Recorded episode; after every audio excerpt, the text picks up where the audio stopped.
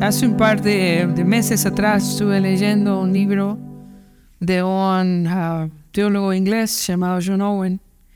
Hablaba acerca de las responsabilidades de la iglesia para con sus pastores, eh, la responsabilidad de la iglesia de los miembros los unos con los otros. Y mientras leía dije, esto no lo hemos estudiado en impacto, no, no que recuerde, um, por lo menos no de esta manera. Así que decidí estudiar más y, compartir esto. Así que lo que vamos a estudiar hoy eh, no es petición de los pastores acá, ¿verdad? No es que los pastores tienen alguna queja contra ustedes, no. Ni tampoco va dedicado a alguien en particular. Simplemente estoy convencido, hermanos, que lo que no se enseña en el tiempo se debilita y desaparece. Que si está en la escritura es porque nosotros necesitamos estudiarlo y obedecerlo, porque el Señor lo manda, lo manda así. Otra aclaración que quiero hacer antes de comenzar es que estoy consciente que hay falsos maestros, que hay falsos pastores. en Filipenses capítulo 3, versículo 18 al 19, si puedes anotarlo, Pablo escribe, Filipenses 3, 18 al 19.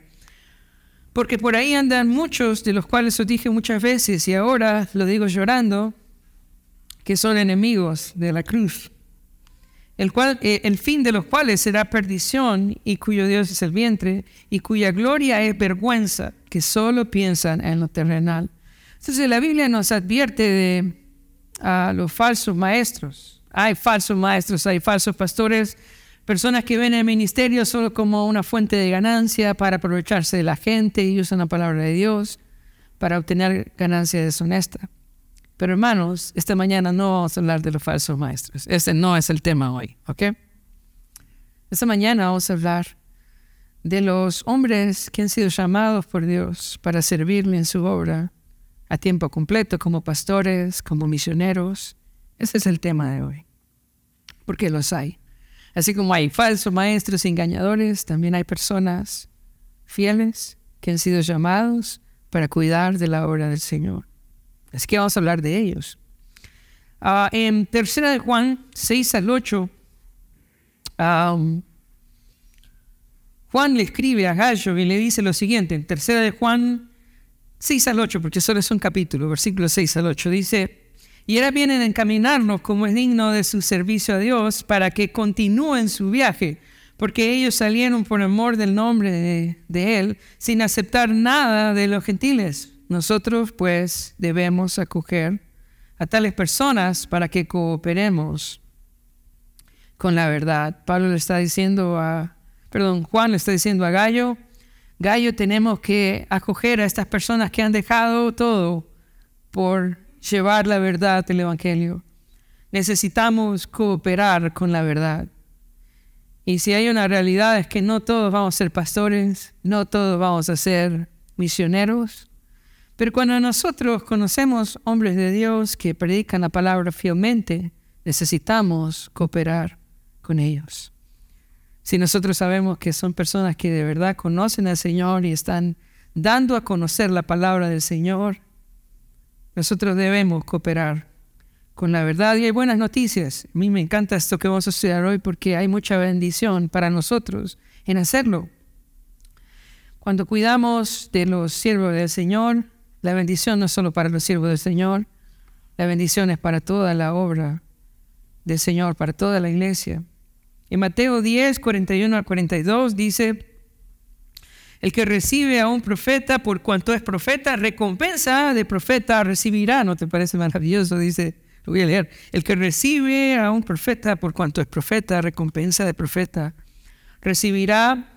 Y el que ah, recibe a un justo por cuanto es justo, recompensa de justo recibirá. Y cualquiera que dé a uno de estos pequeños un vaso de agua fría solamente por cuanto es discípulo de cierto, digo que no perderá su recompensa. Entonces, ¿qué está diciendo el texto? Está diciendo que cuando yo apoyo a un siervo de Dios, la recompensa de siervo de Dios también va a venir sobre mi vida.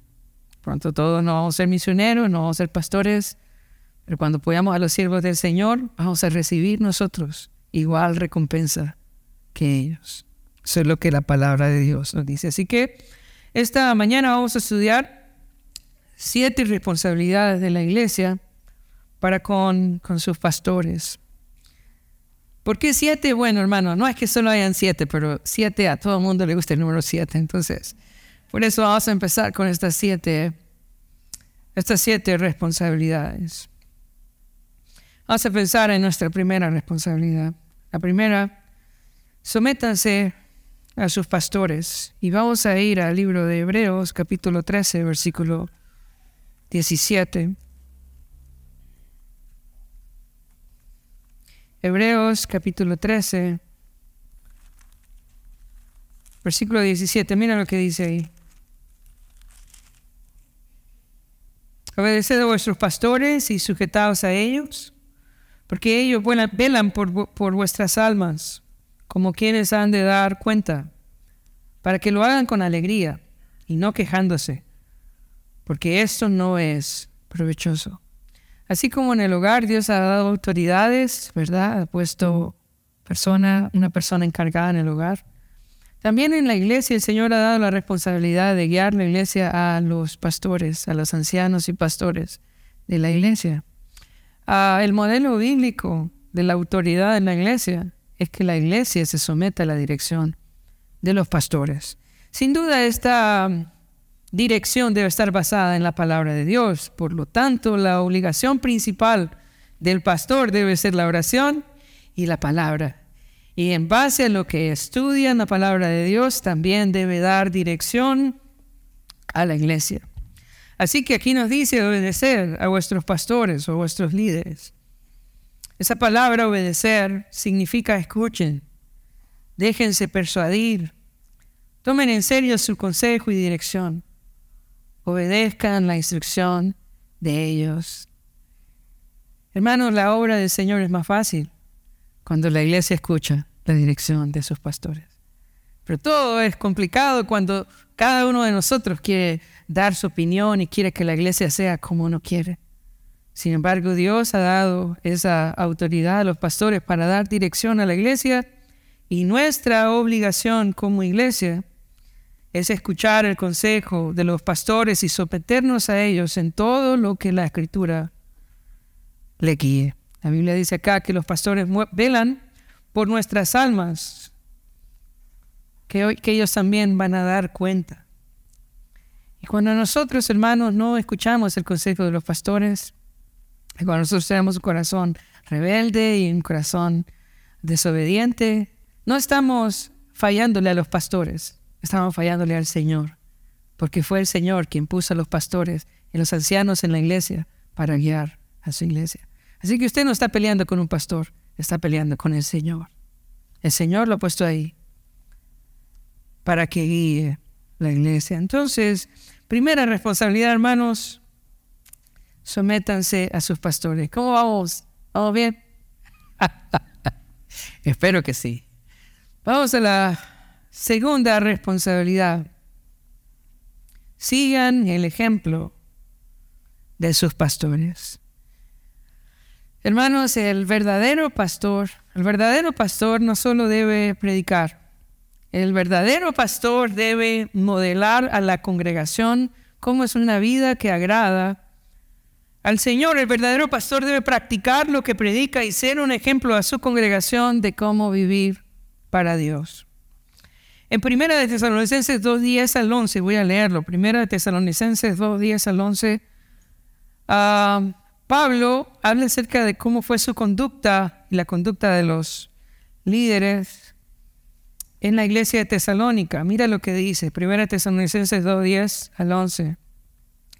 Vosotros sois testigos y Dios también, escucha esto, de cuán santa, justa e irreprensiblemente nos comportamos con vosotros los creyentes. Así como también sabéis de qué modo, como el Padre a sus hijos exhortábamos y consolábamos a cada uno de vosotros. ¿Cómo debe ser el pastor? El pastor debe ser piadoso. Tristemente hoy en día las congregaciones quieren un pastor que no sea tan piadoso que sea un poco mundano, que hable un poco del cine, de, fútbol y Hermanos, pero la iglesia realmente necesita un pastor piadoso. Que sea un ejemplo de la congregación de una vida justa, de una vida santa y de una vida irreprensible. Así debe ser la vida del pastor. Cuando el pastor no vive una vida piadosa, cuando evidentemente nosotros vemos en el carácter del pastor no un modelo de una vida para Dios, la Biblia nos exhorta a apartarnos de él. En 2 Tesalonicenses 3:5, hablando de los falsos maestros, dice, perdón, en 2 Timoteo 3:5, dice, que tendrán apariencia de piedad, pero negarán la eficacia de ellos, a estos evita. ¿Qué está diciendo? Que si yo veo que es una persona que habla de la piedad, pero no vive de una persona no vive de una forma piadosa, Pablo le dice a Timoteo, a estos evita. Si el pastor no es un ejemplo de una vida piadosa, apártese de ellos. A estos evita. Pero si el pastor es una persona piadosa, entonces es nuestra responsabilidad imitar su fe. Esa es nuestra responsabilidad. Vamos a volver a Hebreos capítulo 13, versículo 7. Hebreos capítulo 13, versículo 7. Mira lo que dice. Acordaos de vuestros pastores que os hablaron la palabra de Dios. Escucha esto. Considerad cuál haya sido el resultado de su conducta e imitad su fe. ¿Por qué, ¿Por qué el escritor de Hebreos dice acordaos de vuestros pastores? Es porque muchos de ellos ya no estaban. Muchos habían muerto por causa del Evangelio. Y dice, acuérdense de ellos. Tenemos el testimonio de Santiago, un hermano del Señor Jesucristo, que murió en la iglesia en Jerusalén por causa de la predicación del Evangelio. Acuérdense de esos pastores fieles. Acuérdense de esos pastores que dieron su vida por el Evangelio. Eh, dice, imiten su fe. Entonces, hermanos, la segunda responsabilidad es seguir el ejemplo de sus pastores. Pastores deben ser piadosos, y la iglesia debe seguir ese ejemplo de piedad y de amor por el Señor. Esa es nuestra responsabilidad. Tercera responsabilidad. Tercera responsabilidad y de pronto aquí quisiera detenerme un poquito más y quisiera también que ustedes puedan darle importancia a esta responsabilidad. Oren, oren por sus pastores, oren por sus pastores. Escuché una vez a un pastor decir que el pastor tenía que tener dos libros y cuando dijo eso me preocupé. Dije, ¿qué, va a decir? Tiene que tener la Biblia y el libro de los miembros, decía, para orar por los miembros. Bueno, entonces ella me dije, bueno, vamos bien. Pero saben, así como los pastores tienen la responsabilidad de orar por las ovejas, las ovejas también tienen la responsabilidad de orar por sus pastores. Es necesario, de verdad es necesario que las ovejas se comprometan a orar por sus pastores. Charles Spurgeon dijo, avísenme cuándo van a dejar de orar por mí para dejar de predicar. Él había entendido que no podía hacer el ministerio sin la oración de su iglesia. Hay por lo menos tres razones, hermanos, por las cuales como iglesia debemos comprometernos a orar por nuestros pastores. La primera es por la naturaleza de su trabajo. Déjeme decirles que la obra del Señor no es algo que alguien puede hacer en sus fuerzas, es imposible. Es imposible que alguien pueda pararse enfrente de la congregación y alimentar a la congregación en su propia fuerza, eso no se puede. La obra a la que el pastor ha sido llamado es una obra sobrenatural, una obra que trasciende cualquier experiencia o capacidad humana. Es algo que solo se puede hacer en la gracia Dios. Y por la naturaleza de la obra que los pastores hacen, nosotros necesitamos estar orando por ellos constantemente. Hermanos, es, fácil quejarse cuando vemos los errores de los pastores, pero nosotros necesitamos comprometernos para estar orando por ellos para que el Señor les dé sabiduría, para que les dé la gracia, porque la obra que ellos hacen no es obra de hombres, es la obra de Dios. Debemos orar entonces por los pastores, por la naturaleza de su trabajo, que es sobrenatural. Debemos orar por los pastores, por la fragilidad, por su fragilidad, la fragilidad propia y la de sus familias. Los pastores, hermanos, luchan igual que el resto de la congregación. Así como usted tiene problemas a veces con su esposa, así los pastores también tienen problemas con sus esposas en su matrimonio. Así como usted lucha con sus hijos, así los pastores también luchan con sus hijos. También son personas, personas frágiles. Y sus familias también son familias frágiles. Recuerdo a una señora una vez me dijo, yo creo que la vida del pastor es bien fácil, porque solo pasan orando y leyendo la Biblia. Y yo me quedé pensando. Y he meditado en eso, ¿no? Hermanos, si ustedes supieran cuántas tentaciones tienen los pastores. Si Satanás pudiera escoger a uno a que pudiera derribar en la congregación, ¿sabe a quién escogería? Al pastor, a la familia del pastor. Satanás usa todas sus tentaciones, todos sus recursos para destruir a los pastores, para destruir a los misioneros. No que no tienta al resto de la congregación, a todos nos tienta, pero en especial Él quiere destruir a los pastores y a los misioneros y es por eso que nosotros vemos todo el tiempo que este pastor salió por esto, que este pastor hizo lo otro, que este pastor se robó aquello y Satanás quiere destruirlos y nosotros necesitamos orar por ellos. Entonces, necesitamos orar por el pastor y los misioneros y los líderes de la iglesia porque su, su trabajo, la naturaleza de su trabajo es sobrenatural. Porque son personas frágiles, igual que nosotros. Y necesitamos orar por su familia, porque son familias frágiles.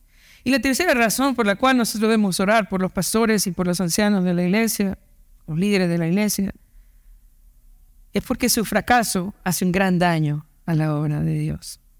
¿Cuánto daño hace a la obra del Señor cuando uno de nuestros pastores cae en pecado. No solamente, hermanos, es un daño en la iglesia, es un daño en la comunidad, un daño a la obra de Cristo, un daño al nombre del Señor. Y por eso nosotros necesitamos sostenerlos en oración, comprometernos a orar constantemente por nuestros pastores. En Hebreos capítulo 13, en el versículo 18, el escritor de Hebreos dice, orad por nosotros, pues confiamos en que tenemos buena conciencia, deseando conducirnos bien en todo. Qué bonito. Saben, hermanos, si hay, hay un libro complejo doctrinalmente, es el libro de Hebreos. Todos los que estudian el Nuevo Testamento pueden dar fe de que el libro de Hebreos es un libro muy, muy profundo. Y esta persona, a pesar de todo su conocimiento de la palabra de Dios del Antiguo Testamento y su cumplimiento en el Nuevo, escribe su carta, termina diciendo, oren por nosotros porque queremos hacer las cosas bien. Y yo estoy seguro que ese es el anhelo de pronto de muchos pastores y de nuestros pastores aquí. Quisieran hacer las cosas bien. Pero ¿qué necesita? Necesitan que oremos, hermanos, por ellos. Necesitan que oremos por ellos. Así que de todas las responsabilidades, yo creo que esta es muy importante, que la tengamos ahí presente. Siguiente responsabilidad, la, responsabilidad número cuatro. ¿Cómo vamos? ¿Vamos bien? ¿Vamos bien? ¿Pan? ¿Pan? Espero que sí. Vamos bien. Uh, responsabilidad número cuatro. Estimen, estimen a, sus pastores. Parece que esto no, fuera importante, pero el Señor lo, lo establece en su palabra. En 1 Tesalonicenses 5, 12 y 13. 1 Tesalonicenses 5.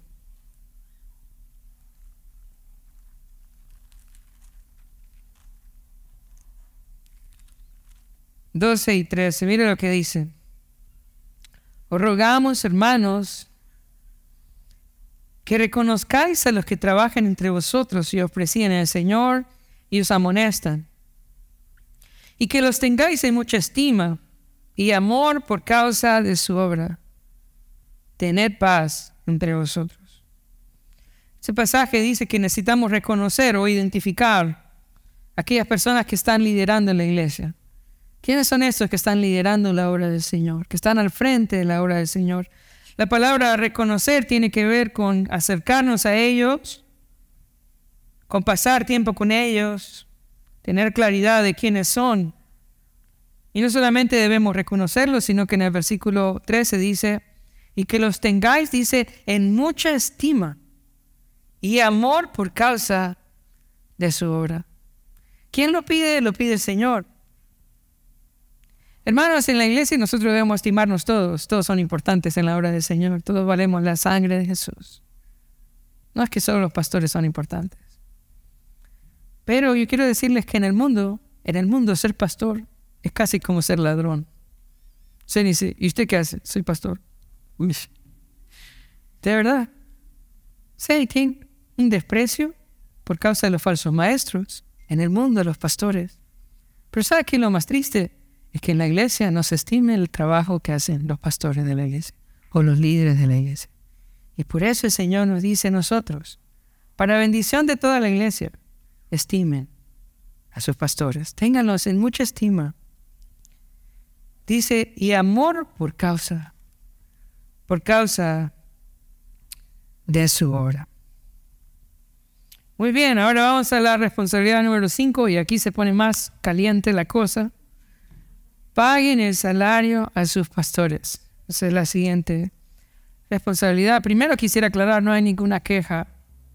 La, la iglesia ha sido generosa con todos sus pastores y podemos dar testimonio de la fidelidad del Señor, sosteniendo a cada uno de los siervos del Señor en la iglesia. Sin embargo, es importante que hablemos acerca de lo que la Biblia dice en cuanto al salario de los pastores. Hoy en día es muy común escuchar. Bueno, que los siervos del Señor vivan por fe, ¿verdad? Y que si sirven a Dios, que Dios los sostenga, ¿verdad? Hasta suena muy espiritual. Pero la verdad es que eso no es bíblico. Algunos usan el ejemplo del apóstol Pablo y dicen, no, el apóstol Pablo hacía tiendas, ¿verdad? Y entonces que hagan tiendas y que vivan de eso. Pero vamos a ver qué es lo que la Biblia dice en cuanto al salario de los siervos del Señor. Segunda de Corintios capítulo 11, versículo 8 al 9. Segunda de Corintios capítulo 11 del 8 al 9. Mira lo que dice.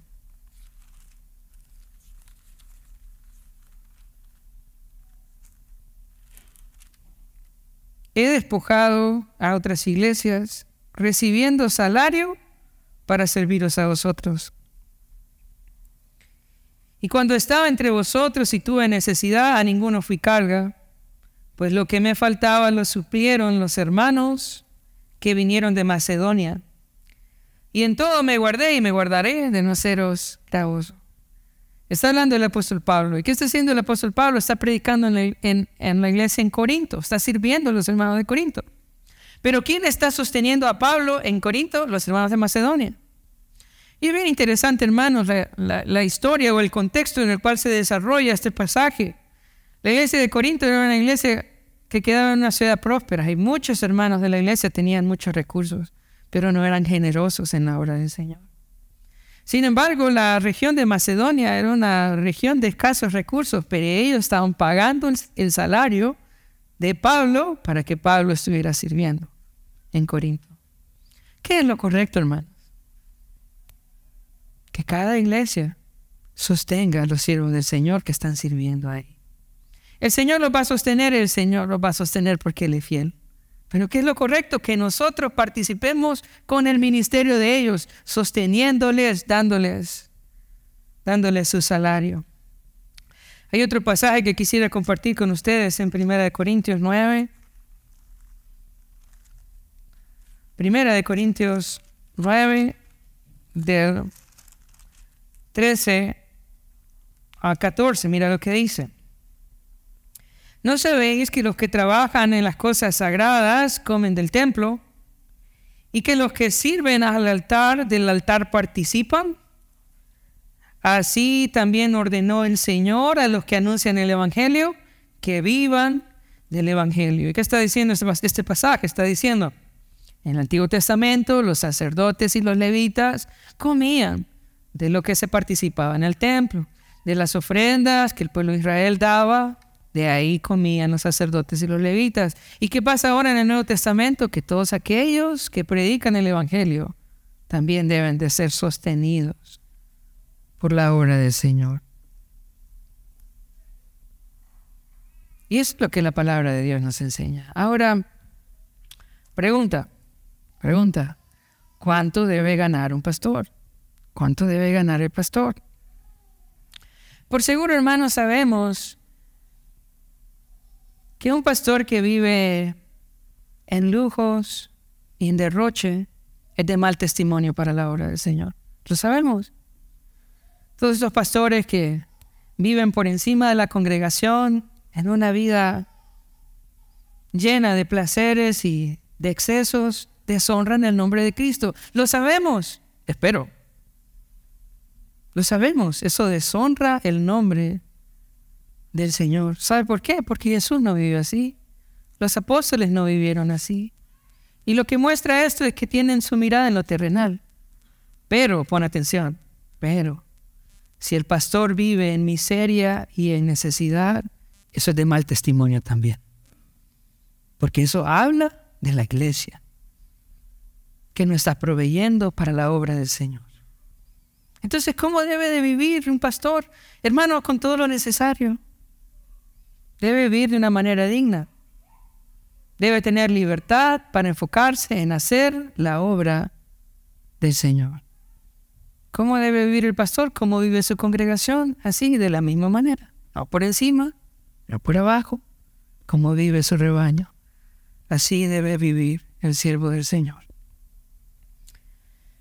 Muy bien, ahora vamos a pasar ahora a nuestra sexta responsabilidad.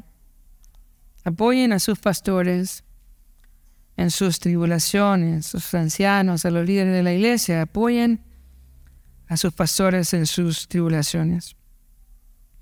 Hermanos, eh, en este mundo Vamos a pasar tribulaciones, especialmente los siervos del Señor, eh, especialmente ellos van a pasar muchas tribulaciones. Y es sorprendente cómo Satanás se levanta en contra de los pastores y en contra de la iglesia. Cuando el pastor quiere predicar lo que la Biblia dice, entonces va a tener mucha oposición. No solamente afuera, sino también adentro de la misma congregación. Si el pastor quiere, mira, si el pastor quiere agradar a la congregación, entonces va a recibir aplausos de la congregación. Pero si el pastor quiere agradar a Dios y llevar a la congregación en un camino bíblico, entonces va a tener mucha oposición, afuera y adentro de la iglesia. Todos los cambios que hacemos por amor al Señor van a tener oposición. Y nosotros debemos apoyar a los pastores cuando nosotros veamos que están dando pasos para agradar al Señor. Necesitamos apoyarlos. Necesitamos estar con ellos. Voy a leerte 2 Tesalonicenses 3 del 1 al 5. Mira lo que dice 2 Tesalonicenses 3 del 1 al 5. Por lo demás, hermanos, orad por nosotros para que la palabra del Señor corra y sea glorificada, así como lo fue entre vosotros, y para que seamos librados de hombres perversos y malos, porque no es de todos la fe. Que seamos librados de hombres, dice, perversos y malos, porque siempre van a haber personas que se van a oponer a la predicación de la palabra del Señor. Si la iglesia continúa predicando acerca de la familia, en contra de la ideología de género, si la iglesia sigue predicando lo que, lo que la, la Biblia nos manda, sin duda la iglesia va a tener persecución. Si la iglesia busca la santidad y la obediencia a la palabra, la iglesia va a tener persecución. Y nosotros vamos, tenemos la responsabilidad de apoyar a nuestros pastores y a los líderes de la iglesia cuando están haciendo las cosas para la gloria de Dios. Yo les digo a, a los hermanos que me da mucho gozo que la iglesia está visitando las cárceles. Porque de repente a más de alguno nos va a tocar ir ahí en algún momento. Pero lo bueno es que ya tenemos muchos amigos adentro. Entonces, nos van a recibir con gozo. Nos van a recibir con gozo. Mira lo que escribe Pablo en cuanto a esto en, en Primera de Timoteo 4, del 16 al 18. Mira lo que. En Segunda de Timoteo 4, del 16 al 18. Dice: En mi primera defensa, ninguno estuvo a mi lado, sino que todos me desampararon. No les sea tomado en cuenta. Pero el Señor estuvo a mi lado y me dio fuerzas para que por mí fuese cumplida la predicación y que todos los gentiles oyesen. Así fui librado de la boca del león, y el Señor me librará de toda obra mala y me preservará para su reino celestial. A Él sea gloria por los siglos de los siglos. Amén. El apóstol Pablo estaba siendo juzgado, ¿por qué? Por la predicación del Evangelio, pero él dice, en mi primera defensa, ninguno estuvo a mi lado. ¿Qué pasó con los hermanos? Abandonaron a Pablo. ¿Y qué dice Pablo?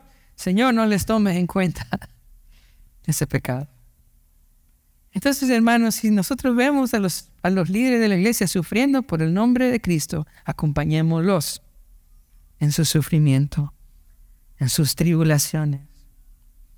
Sucede lo mismo con el Señor. Señor Jesús iba a entregar su vida. Y le dice a, a Pedro y a los dos hijos de Zebedeo, a Jacob y a Juan, vengan conmigo, acompáñenme, vamos a orar, acompáñenme en este tiempo difícil. Y van aquellos tres, ¿a qué hermano? A dormir. ¿Y cómo queda el Señor? Orando solo. ¿Es el único momento en donde pudimos apoyar al Señor ahí? No, no lo apoyamos. Quedó solo. Tengamos cuidado entonces de apoyar a nuestros pastores y ancianos en esas tribulaciones que pasan por el servicio al Señor, por la predicación a la palabra de Dios. Y la séptima y última responsabilidad, no añada tristeza a sus pastores, no añada tristeza. A sus pastores vamos a regresar al libro de Hebreos. Hebreos 13, en el versículo 17, Hebreos 13. Versículo 17 dice, Obedeced a vuestros pastores y sujetaos a ellos, porque ellos velan por vuestras almas, para como quienes han de dar cuenta, para que lo hagan con alegría y no quejándose, porque esto no es, no es provechoso. Entonces dice el pasaje que debemos obedecer para que ellos puedan hacer su labor con, con alegría, con alegría. Ahora pensemos, ¿qué quiere el pastor? ¿Qué quiere el pastor? ¿Qué quieren los ancianos? ¿Qué quieren los líderes de la iglesia? ¿Saben qué queremos? Que obedezcan la palabra. Eso es todo. ¿Qué trae gozo a, a, la vida del pastor verdadero, genuino? Ver que siguen a Jesús, que quieren obedecer a Jesús, que viven para Jesús. ¿Y qué trae tristeza? Bueno, cuando uno los aconseja y van de rebeldes, ay, hermanos, eso da tristeza. ¿Cuántas veces los pastores lloran porque las ovejas no quieren seguir al Señor? Porque no quieren dejar su pecado. Porque no quieren renunciar a la desobediencia. ¿Cuántas veces los líderes de la iglesia están tristes porque ven que usted no, no se compromete con el Señor o no obedece. Eso es lo que trae tristeza. Así que hermanos, comprométase usted. A no ser de esos que, que dan tristeza a los pastores, sino de los que dan gozo, porque obedecen al Señor. Realmente en el rebaño del Señor, hermanos, hay ovejas que son muy dóciles, muy obedientes, pero hay de todo. Hay ovejas que muerden, que patean y, que machucan también. Ovejas que siempre están quejándose, que siempre ven lo malo, que tienen un corazón rebelde y lleno de amargura. Ovejas que hacen que el pastor, que el trabajo del pastor sea más pesado, más difícil. Y si usted es una oveja así, y el Espíritu Santo le muestra esta mañana sea una oveja de esas que muerde, sea difícil. Yo quiero animarlo esta mañana a arrepentirse. Arrepiéntase. No está luchando contra el pastor. Está luchando contra el Señor. Arrepiéntase. Y decida en su corazón ser una oveja obediente, una oveja agradecida, una oveja amorosa, una oveja que trae gozo al corazón de sus pastores. Para terminar, tengo solo tres, tres conclusiones. Quiero dejar con ustedes. La primera, hermanos, tenemos una responsabilidad con nuestros pastores. Ellos son un regalo de Dios para la iglesia. Qué bendición tener pastores en la iglesia, fieles, como los que ustedes tienen, pastores que aman al Señor. Ellos son un regalo y nosotros debemos de entender que tenemos una responsabilidad para con ellos. La segunda, hermanos, eh, conclusión que tengo para ustedes, oremos, de verdad oremos por nuestros pastores. Cuidemos de ellos, cuidemos de ellos. Hay mucha bendición cuando el pastor hace con alegría su trabajo. Entonces, ore por ellos y cuídelos. Ore, ore por ellos, cuídelos. Si usted ve algo malo en sus vidas, hable con ellos y ore, ore por ellos, cuídelos. Y sea una oveja dócil, ¿verdad? Qué bonito ver al pastor cuando hace con alegría su trabajo. Ya puede imaginarse, ¿verdad? Cuando el pastor viene enojado a predicar, ¿verdad? O, sí, ¿verdad? Que se ve todo triste ahí predicando. Pero cuando está alegre, es una bendición para todos. Cuando está lleno de gozo, es una bendición para la iglesia. Así es, es una bendición para la iglesia. Así que oremos por ellos y cuidémoslo. La bendición es para todos. Y por último, seamos ovejas dóciles. Seamos ovejas dóciles todos. La obra del Señor funciona mejor cuando nos dejamos guiar bíblicamente por los pastores. Propongámonos en nuestro corazón ser un rebaño dócil. Eso trae gloria al Señor. Y la iglesia, ¿sabe qué? Es más bonita. Es más bonita cuando vamos juntos, ¿verdad? Como rebaño. Es más bonita. La obra del Señor es más fácil. Así que propongamos en nuestro corazón ser ovejas dóciles. Vamos a terminar orando. Padre, te damos gracias esta mañana por tu palabra, por estos principios que hemos estudiado. Yo te ruego, Señor, que obres, obra, obra en esta tu iglesia, Señor. Que, que los pastores amen a las ovejas y que las ovejas amen a los pastores. Y que tu nombre sea glorificado, Señor, a ver este rebaño unido, caminando juntos, obedeciendo tu palabra, trayendo gloria a tu nombre que podamos ser una iglesia llena de amor y que nos cuidemos los unos a los otros. Porque eso es tu deseo. Concédenos, Señor. En el nombre de Jesús oramos. Amén y amén.